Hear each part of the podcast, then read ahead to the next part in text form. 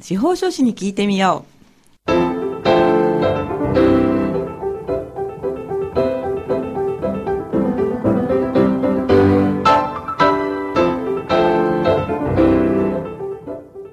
FM 大白をお聞きの皆さんこんにちは。宮城県司法書士会がお送りするあ司法書士に聞いてみようの時間です。この番組は宮城県司法書士会に所属する会員司法書士の皆さんが月替わりで身近な法律の知識や手続きの注意点、そして日頃の活動などを解説する30分のトーク番組です。放送は毎月第4木曜日のこの時間です。本日も番組パーソナリティの笹崎久美子がお話を伺います。さて、今月はこちらの方にお越しいただきました。それでは自己紹介をお願いいたします。はい。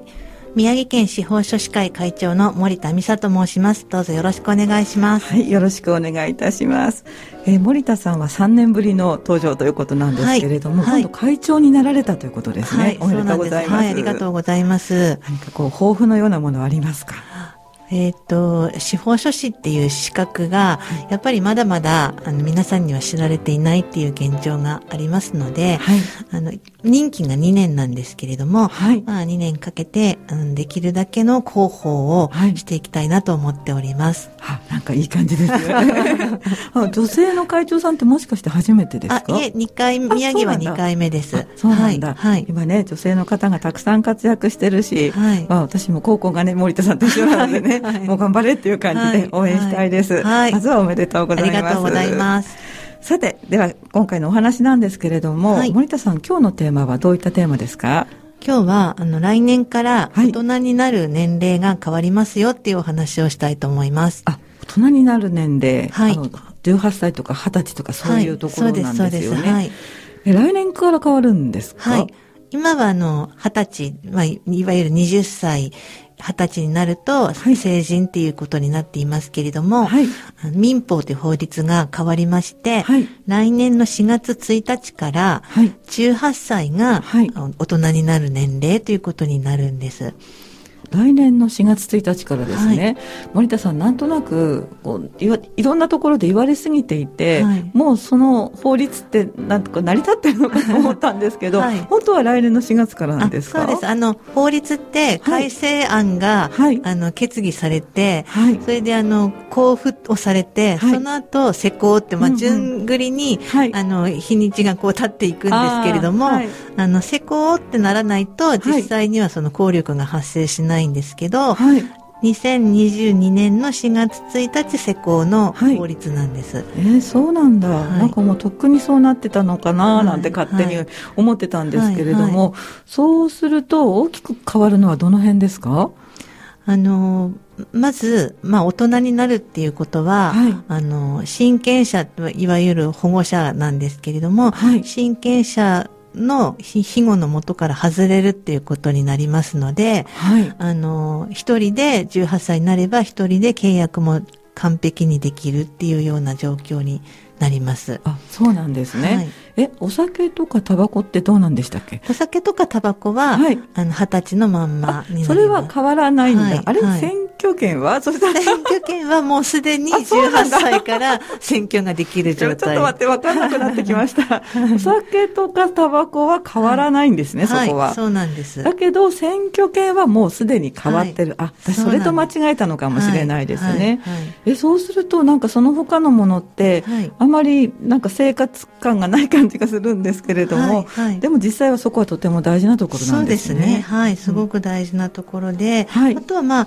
大きく、あの、女性の婚姻ができる年齢っていうのも変わって、はい、今までは、あの、16歳、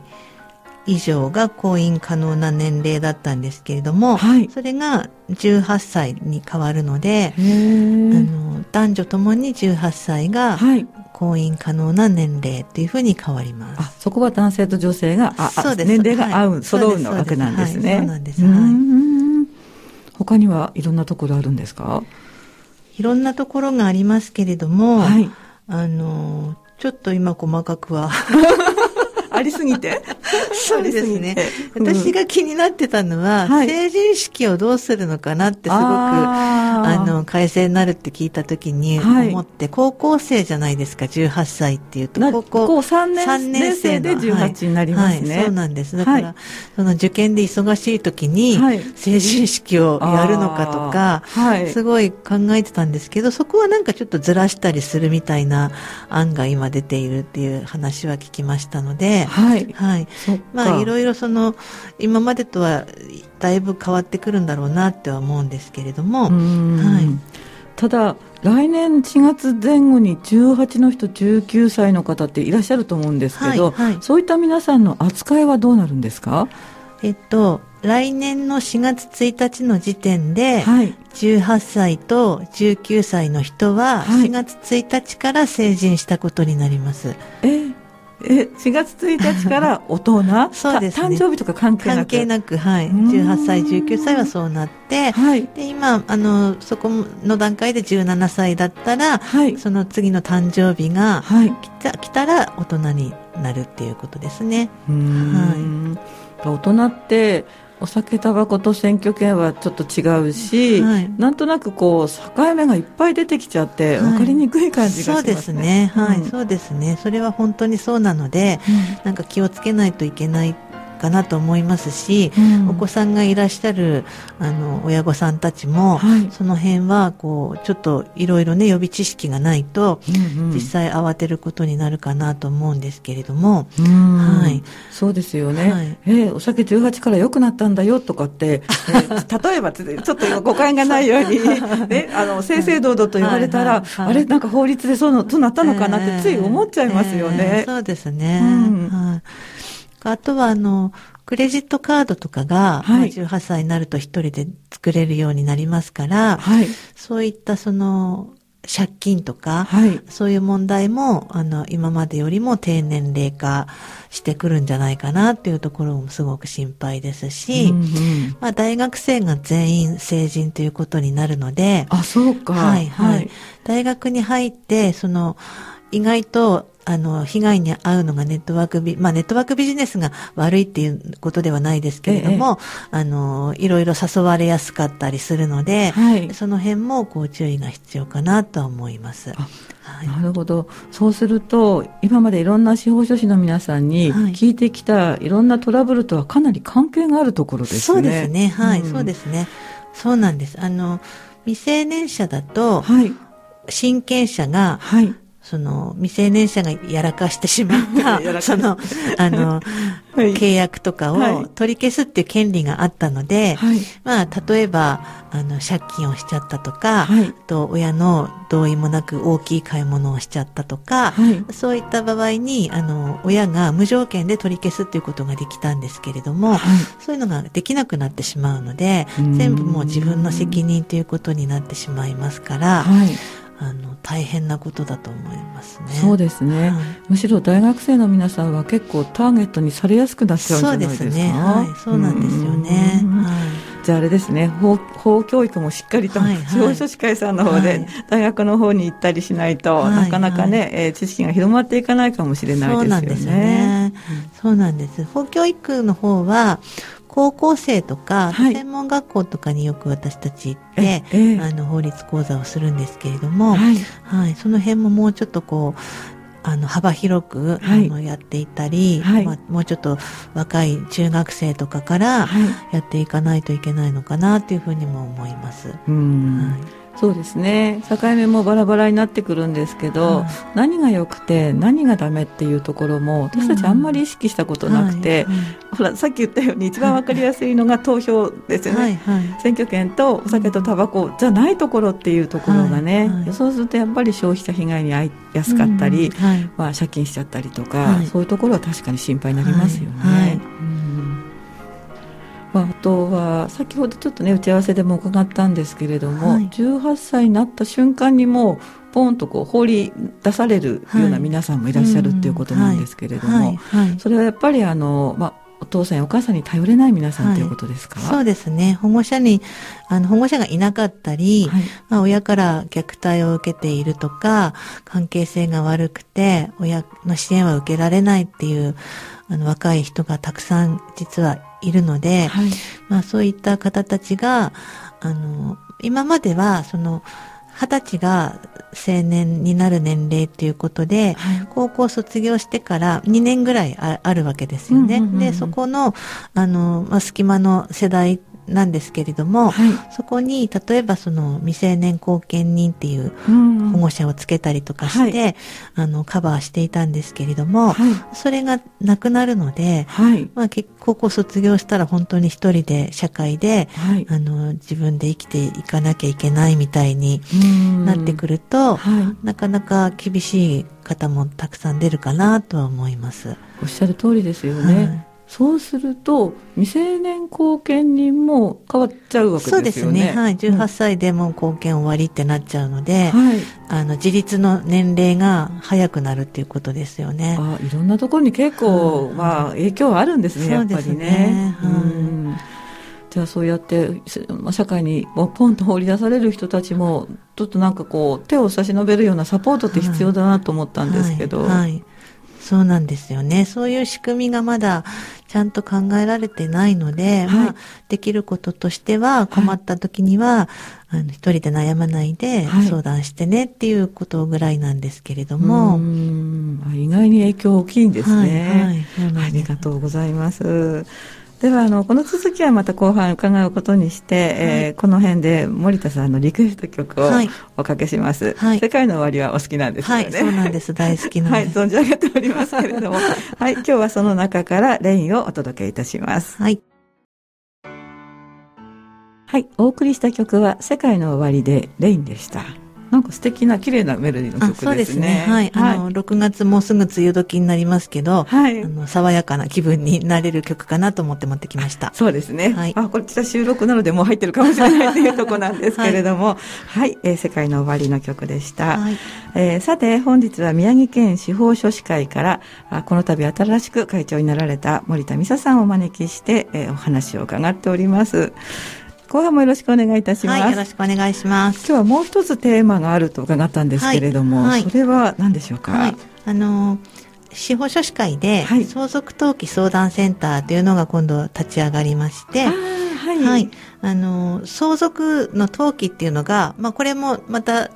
実際施行になるのは先の話なんですけれども、ええ、必ず相続なったら不動産は登記をしなければいけないっていうことになるんですね。相続登記が義務化になるっていうことなんですけど。それはもう可決した法律ですか？そうです、そうです。はい、はい、そうなんです。もう決まっていて、はい。はい、あの、それがいつから、あの、施行になるかっていうのはこれからなんですけれども、うんうん、で、あの、そうすると、その、今まではあんまり、はい、あの不動産を持っている人が亡くなっても、はいうんうん、あの場合によっては、はい、まあ、そのままにしてたりとか、はい、あまりこういつまでやらなきゃいけないというのがなかったんですけれども、はい、今度からは必ずやらなきゃいけないということになるので、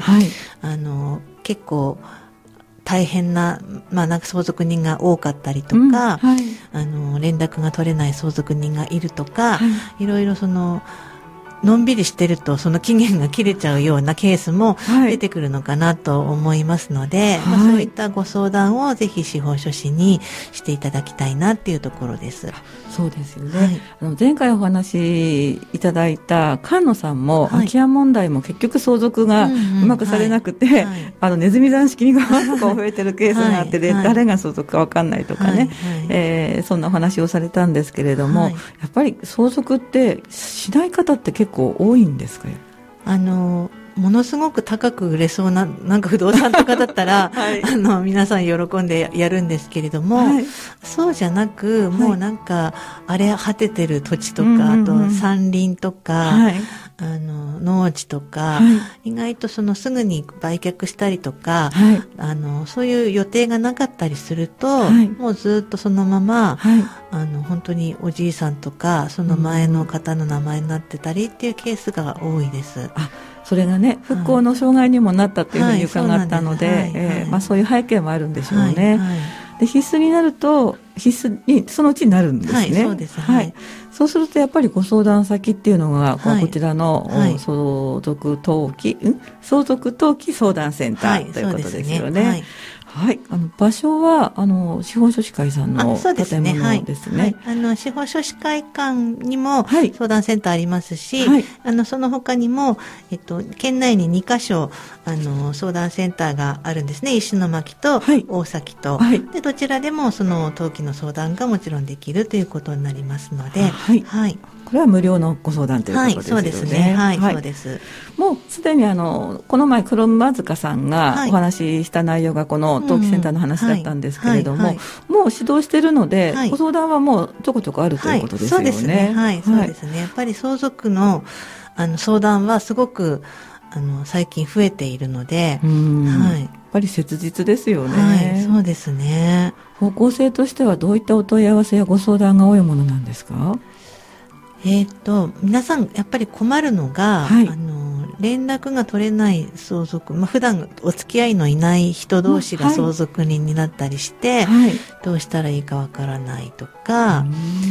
まあ、あとは単純に、その、まあ、自分が相続することになったので、はい、名義変更の手続きをしてほしいとかっていうご依頼ももちろんありますけれども、はい。はい。あと、まあ、相続人の一人が行方不明だったり、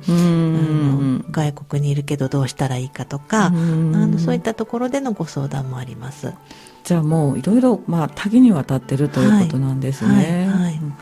さっきの一番最初にちょっとエピソード的に教わったあのえあまりご縁がない方の相続ってやっぱりあるんですか？あありますね。あの兄弟姉妹が相続人になるっていうことがあるんですけれども、はい、高齢になってくると、はい、あまり兄弟同士の付き合いが ないですね。ない方って本当にいらっしゃって、はい、で、しかも今日自分のその兄弟姉妹が亡くなってたりすると、はい、その甥っ子姪っ子に行くんですけれどそうなると本当に、えー、あの付き合いがなかったりとか、はい、昔はそあの兄弟多かったので、はい、あの縁遠い方がやっぱりいらっしゃるとかっていうのはすごく多くて、はい、はい、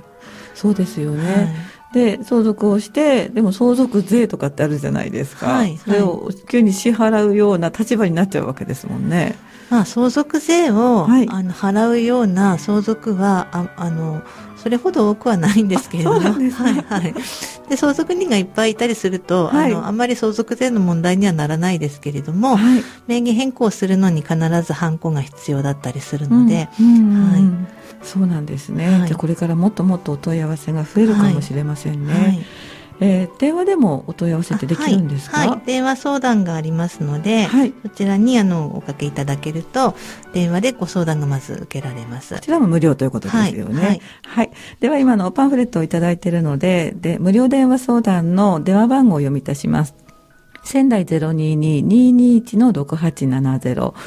022-221の6870こちらは、あと曜日ですね、月水金で1時半、はい、午後1時半から4時半までの受付となっているというところです。はい。森田さん、ちなみに大崎と石巻の番号とかっていうのは別にあるんですか？あ、えっとですね、はい、電話番号はあるんですけれども、はい、お問い合わせは全部あの、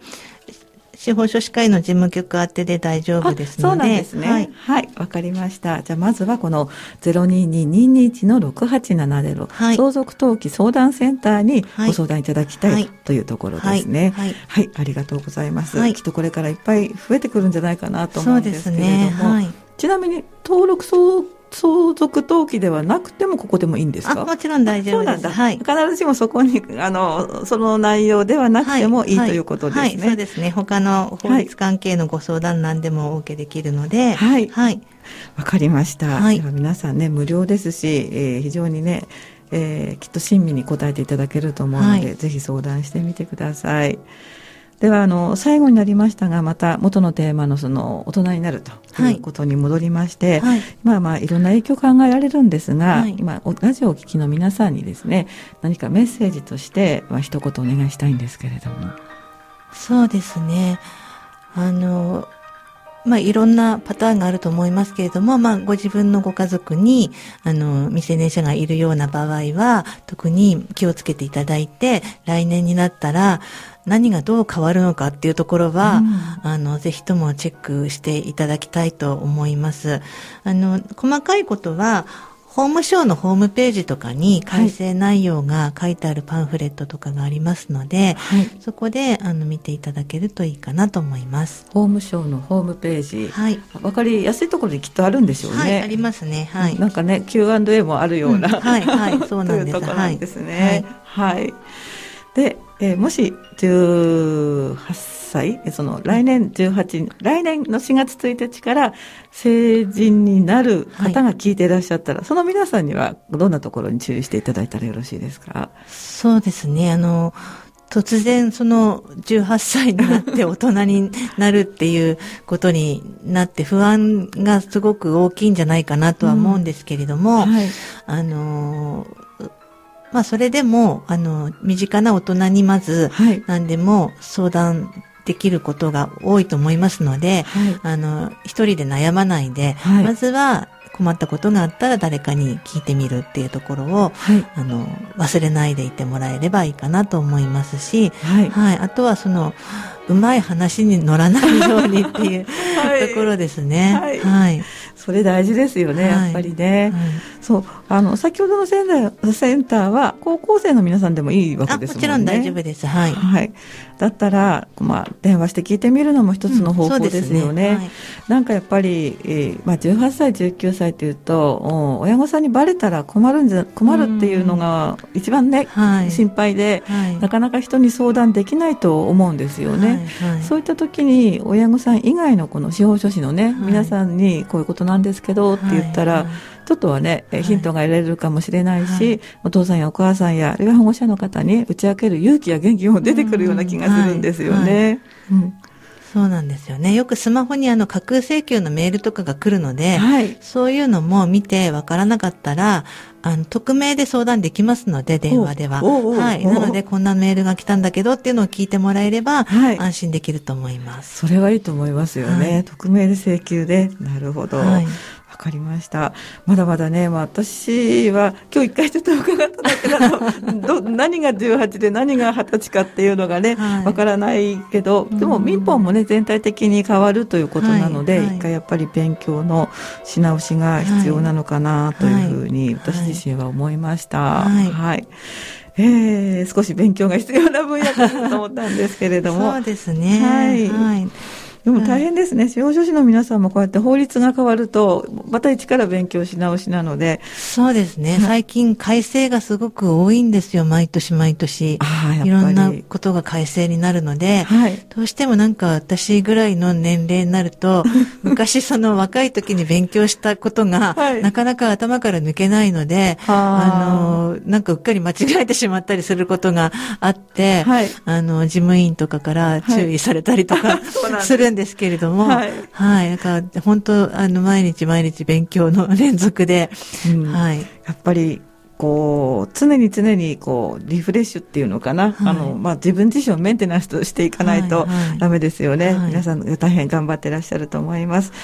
えー、今日はですね、えー、大人になる年齢が変わりますということで、宮城県司法書士会会長の森田美沙さんにお話を伺いました。ありがとうございます。はい、ありがとうございます。なお、えー、放送内容はホームページやポッドキャストでも配信しております。インターネットや Apple Music、Spotify、Amazon Music などで番組名、あ、司法書士に聞いてみようで検索していただけると音源が聞けると思います。まあ、そういうここでね、雨の季節の、放送なんですけれども、はい、またね、この放送は毎月第4木曜日に行っておりますので、また次回もお楽しみになさってください。担当パーソナリティは笹崎久美子がお伝えいたしました。それではまたこの次もお楽しみになさってください。今日はありがとうございます。ありがとうございました。